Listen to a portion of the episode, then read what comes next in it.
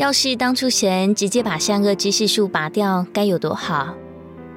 亚当夏娃他们就不会误食果子，种下罪根。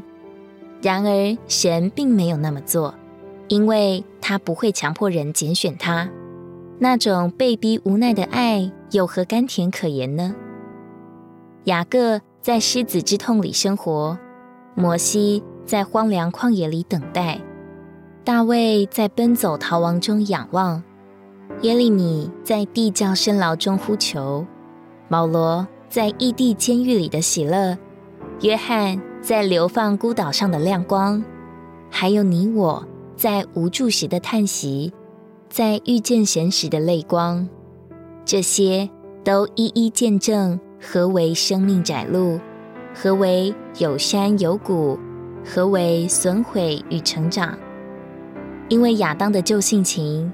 我们一帆风顺了，就只会松散；心想事成了，转眼就会堕落。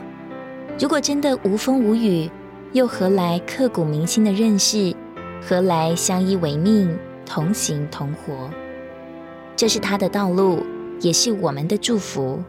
为着苦难连于恩典，等候就是往前，舍弃享乐，赢得主的赏赐。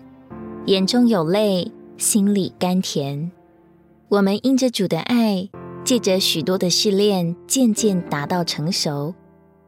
马太福音七章十三到十四节：你们要进窄门，因为引到毁坏的那门宽，那路阔，进去的人也多；引到生命的那门窄，那路狭，找着的人也少。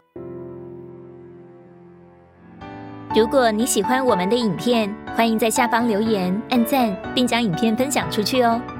天天取用活水库，让你生活不虚度。我们下次见。